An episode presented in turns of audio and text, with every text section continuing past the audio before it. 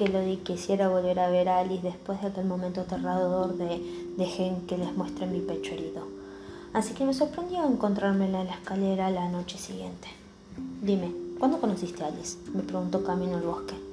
A mediados de octubre, respondí. Elodie asintió con la cabeza como si hubiera sabido la respuesta de antemano. Poco después del incidente de Cheston, dijo. ¿Qué tiene que ver una cosa con la otra? No me contestó. Elodie me acompañó durante las dos semanas siguientes. A Alice parecía no importarle y a mí tampoco. De hecho, descubrí que su presencia no me resultaba completamente abominable. Incluso comenzó a caerme bien. No es que Elodie hubiera cambiado radicalmente, pero se mostraba más amable y cariñosa, aunque puede que me estuviera usando para llegar a Alice. A las dos semanas ya hacía aparecer sofás y estaba trabajando en su propio hechizo de transporte, que todavía no salía, no nos salía ninguna de las dos. Pero creo que su cambio no solo se debía a la magia. Elodie se sentía sola. Tanto Ana como Cheston estaban fuera y ella no hablaba con nadie más, salvo con Archer. Y ni siquiera pasaba mucho tiempo con él.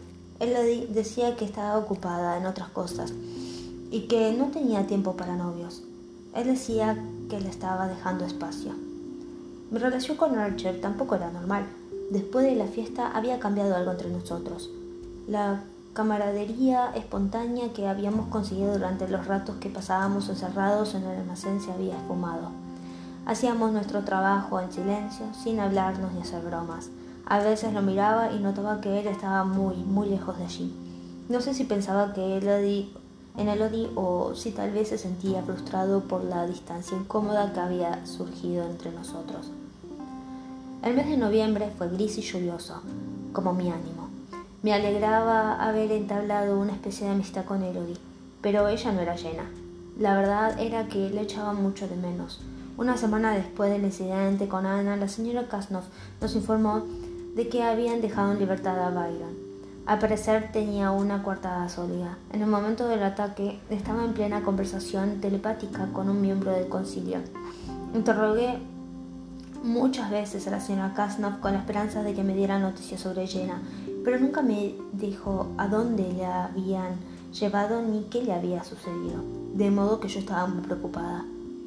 Como todas las madres, la mía notaba que algo me pasaba en cuanto me oía la voz por teléfono. Le dije que estaba hasta el cuello de deberes. No le conté nada sobre Cheston, ni sobre Ana, ni sobre Jenna. La había asustado. Ya estaba suficientemente preocupada sin necesidad de saber ninguna de esas cosas. Odiaba estar sola en la habitación, así que empecé a ir a la biblioteca las tardes en que no tenía castigo. Estudiaba las tradiciones de los Prodigium con la esperanza de encontrar algo que absolviera a Jenna. Las únicas criaturas que tomaban sangre de sus víctimas eran los vampiros, los demonios y si los libros estaban en lo cierto, Lioche dio, dado que la señora Kasnov había descartado mi teoría sobre Lioche. Me centré en los demonios.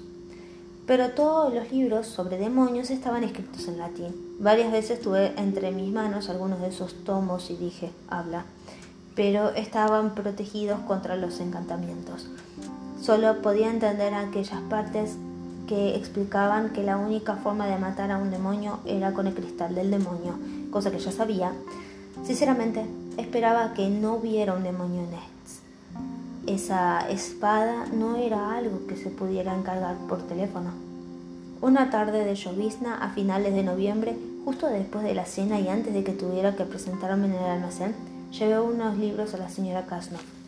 Ella estaba en su oficina, escribiendo en un libro de contabilidad grande y negro.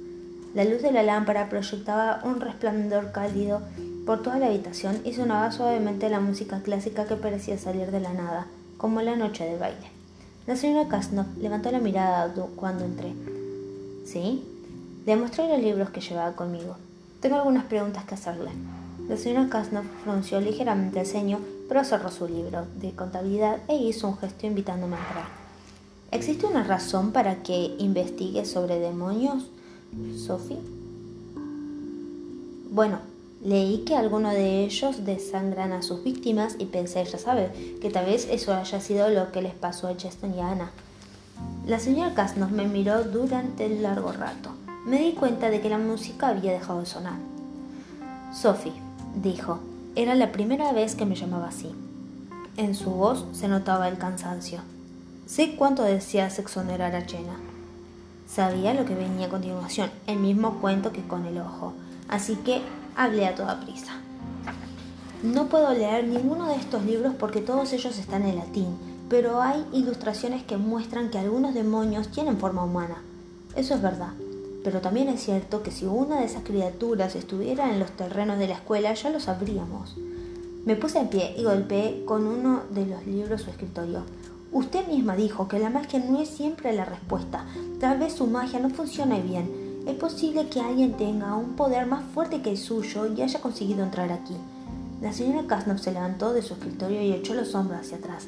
El aire en la habitación se hizo pesado y de repente me hice consciente, dolorosamente consciente de que la señora Kasnov era mucho más que la directora. También era una bruja extremadamente poderosa. No me levantes la voz, jovencita. Es cierto que la magia no siempre es infalible, pero lo que sugieres es inaceptable. Lo siento mucho por ti, pero tendrás que enfrentarte al hecho de que en las tres semanas que Jenna lleva fuera de aquí, ni tú ni Elodie ni ningún otro estudiante de esta escuela ha sido atacado. Elegiste mal tus amistades y eso ya no tiene remedio. La miré fijamente. Mi respiración me raspaba en la garganta, como si acabara de realizar una carrera. La señora Kasnov se pasó una mano temblorosa por el cabello. Te pido disculpas si he sido descortés, pero tienes que entender que los vampiros no son como nosotros, son monstruos. Yo cometí el ridículo error de olvidarlo. Su expresión se suavizó. Esto me duele tanto como a ti, Sophie. Yo apoyé la decisión de tu padre de dejar que los vampiros asistieran a esta escuela. Ahora tengo una estudiante muerta, dos más que tal vez nunca regresen y un montón de personas poderosas que se han enfadado mucho conmigo. Me encantaría creer que Jenna no tenía nada que ver con esto, pero hay demasiadas evidencias que demuestran todo lo contrario. Respiré profundamente y puse los libros sobre mis manos adormecidas. El hecho de que hayas tratado de encontrar la manera de absorberla habla muy bien de tu sentido de la amistad. Sin embargo, me temo que tus esfuerzos serán en vano. Ya no quiero oírte hablar más sobre demonios, ¿entendido? No manifesté estar de acuerdo con ella, pero ella actuó como si lo hubiera hecho. Ahora, si no me equivoco, creo que tienes un castigo que cumplir en el almacén. Te sugiero que te desprisa si no quieres que la señora Van der Leyden venga por ti. Entre un velo de lágrimas, la vi sentarse de, nuevo en su escritorio y abrir su libro de contabilidad. Me molestaba que se negara a admitir que en EKT podían suceder cosas que tal vez a ella le pasaran por alto. También me sentía profundamente descorazonada. Nada de lo que yo había descubierto le interesaba a la directora, tampoco mis teorías. La explicación más fácil para todo cuanto había sucedido era que Jenna había matado a Holly y había tratado de matar a las otras dos. Eso era lo que había que creer porque cualquier otra cosa significaría que estaba equivocada o peor que eso, que no era omnipotente. Cuando llegué al almacén había logrado detener el llanto. No obstante, sentí un dolor sordo y constante detrás de los ojos. La Bandy estaba esperándome en la puerta. Supuse que me arrancaría literalmente la cabeza con los dientes, pero me debió notar algo en la cara, porque todo lo que hizo fue gruñir.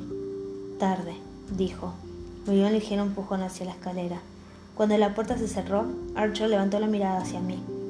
Estaba detrás de uno de los estantes. Ahí estás. ¿Davanti envió a sus mastines del infierno por ti? No. Tomé mi lista y me dirigí a la esquina más alejada del almacén. ¿Qué ninguna réplica ingeniosa? ¿Dónde está la Sophie Mercer que conozco? No me siento muy ingeniosa en este momento, Cross, dije mientras mis ojos examinaban sin atención las estanterías. Ah, dijo suavemente. ¿Qué pasa contigo? ¿Quieres saberlo realmente? La única amiga verdadera que tengo aquí se ha ido y probablemente nunca regrese. Todo el mundo está convencido de que ella es un monstruo y nadie quiere escuchar lo que yo pienso. ¿Qué piensas? preguntó. Sophie, ella es una vampira. Ya sabes qué es lo que hacen los vampiros. Entonces, ¿tú piensas lo mismo que los demás? Archer dejó caer sus papeles. Sí, lo pienso. Sé que ella era tu amiga y que eso hace que no sea sencillo para ti. De todos modos, Jenna no es la única persona con la que puedes contar. Yo estaba tan enfadada que me temblaba el cuerpo. Di unas zancadas hasta el otro extremo del almacén y me planté frente a él. ¿Estás diciendo que tú eres mi amigo Cross? Porque apenas me has hablado de la noche del baile. Él apartó su mirada. Los músculos de su mandíbula se apretaron. Es que te has comportado de un modo muy extraño desde esa noche. ¿Yo? dijo. Tú eres la que no me mira, y discúlpame, pero me parece un poco sospechoso que desde que eres amiga de Elodie, ella haya decidido dejarme. Sacudí la cabeza, confundida, hasta que entendí lo que me quería decir. Vaya, si al final va a resultar que yo le fui con el cuento a Elodie de que querías estar conmigo en el baile para que se separaran. Archer no dijo nada y le di un ligero empujón. Basta ya, dije. Traté de pasar a su lado, pero me tomó del brazo y tiró de mí levemente hasta que estuvimos frente a frente.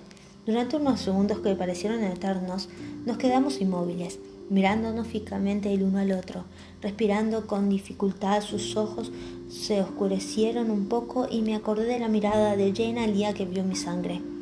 Pero el hambre que veía en los ojos de Archer en ese momento era de otra clase. Era un hambre que yo también sentía. Sin pensar, acerqué mis labios los suyos. Archer me correspondió enseguida. Jadeó y mordió con sus brazos. Me abrazó con tanta fuerza que apenas pude contener el aire. Por eso no me importaba. Lo único que quería era Archer, su boca en la mía y su cuerpo contra el mío. Yo ya me habían besado antes, pero nada se podía comparar con aquello. Sentía que me recorría una corriente eléctrica desde la coronilla hasta la punta de los pies. En alguna parte de mi mente escuché la voz de Alice diciendo, la atracción tiene su propia magia. Y tenía razón, aquello era mágico. Nos separamos para recuperar el aliento. Me pregunté si yo me veía tan aturdida como él, pero entonces volvió a besarme de nuevo contra los estantes. Oí que algo caía y se rompía. Oí el suave crujido de vidrios debajo de mis pies mientras Archer me empujaba contra la pared. Una parte de mí me decía que no era buena idea perder la virginidad en un almacén, pero cuando las manos de Archie se deslizaron por debajo de mi camisa y sentí su contacto sobre la piel de mi espalda, comencé a pensar que un almacén era un sitio tan bueno como cualquier otro. Mis manos desabotonaron su camisa, quería tocar su piel de la misma manera que él estaba tocando la mía. Archer dio unos pasos hacia atrás para dejarme sitio. Sus labios se arrastraban hacia mi cuello. Cerré los ojos y apoyé mi cabeza contra la pared mientras deslizaba mis manos dentro de su camisa. Me sentía tan bien con su boca besándome el cuello que me tomó unos instantes darme cuenta de que mi mano estaba ardiendo. Me pesaba la cabeza. Levanté y miré mi mano sobre su pecho, justo a la altura del corazón, y entonces la bruma de deseo que nublaba mi cerebro se, se disipó. Mis ojos no podían creer lo que estaban viendo. El tatuaje de un ojo negro con un iris dorado apareció bajo mis dedos.